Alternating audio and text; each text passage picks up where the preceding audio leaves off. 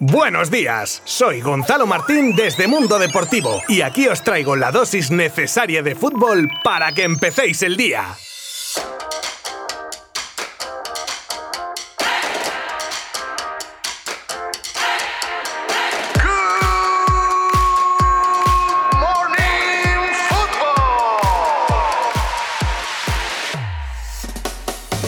La Eurocopa vuelve 53 años después a Italia, tras el fracaso que supuso quedar fuera del Mundial de 2018. La Azzurra volvió a echar mano del oficio que siempre le han distinguido y consiguió por segunda vez el título al derrotar en Wembley a la anfitriona Inglaterra por penaltis cuando las circunstancias le eran más adversas gracias a los dos lanzamientos parados por un inmenso Gianluigi Donnarumma. El empuje de 60.000 espectadores en las gradas no fue suficiente para que Inglaterra, pese a adelantarse en el marcador, levantara por primera vez la Eurocopa y celebrara así el que habría sido su segundo éxito de la historia tras el Mundial de 1966. Todo comenzó con el gol más rápido en una final obra de Luke Shaw ante una Italia desconocida, al menos en la primera mitad que fue totalmente de los ingleses. Tras el descanso la cosa cambió e Italia con un 70% de posesión dominaba ante una Inglaterra demasiado conservadora y con estos ingredientes empataban el partido por medio de Bonucci y ese marcador de 1 a 1 se mantendría hasta agotar el tiempo reglamentario y el tiempo extra para llegar así a los penaltis.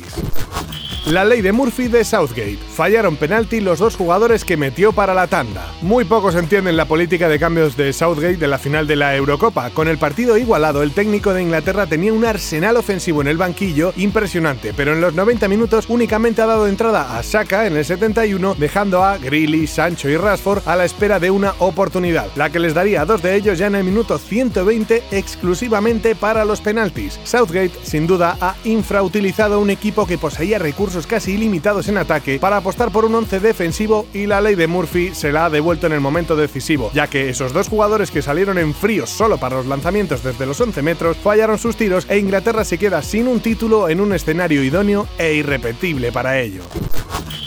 El palo a Tony Cross. El presidente de honor del Bayern lo señaló como culpable de la eliminación de Alemania. Uli Hoeneß, presidente de honor del Bayern, analizó la eliminación de Alemania en la Eurocopa para la cadena de televisión alemana RTL y poco menos que señaló a Cross como uno de los culpables de la eliminación de Alemania. Y dijo, Tony Cross ya no encaja con su fútbol de pases cruzados. Su forma de jugar ha terminado por completo. ¿Por qué Lowe quería integrar a Cross? Tony Cross no tiene cabida en este fútbol. Otra cosa no, pero a gusto se debió quedar el hombre. Thank you.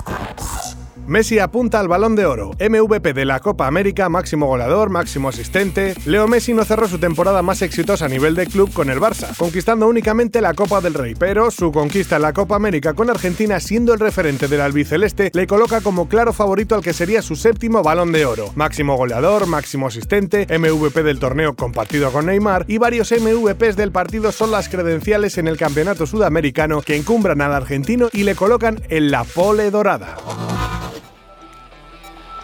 Y hoy terminamos con un par de apuntes rápidos sobre el mercado de fichajes.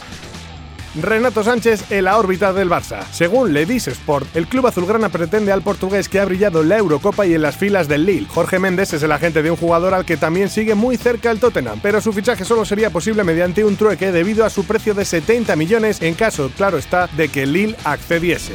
Y por último, Isco Destino Napoli, el extraño tuit del equipo italiano. El community manager del Nápoles parece haber cometido un error que no ha pasado desapercibido y ha levantado muchas suspicacias. En la cuenta de Twitter del club italiano se ha publicado un mensaje que podría ser una búsqueda en Google sobre el término ISCO y que fue eliminado poco después. El error no tardó en correr como la pólvora por toda la red social ante una posible llegada de ISCO al equipo del sur de Italia. Y mañana más. Adiós.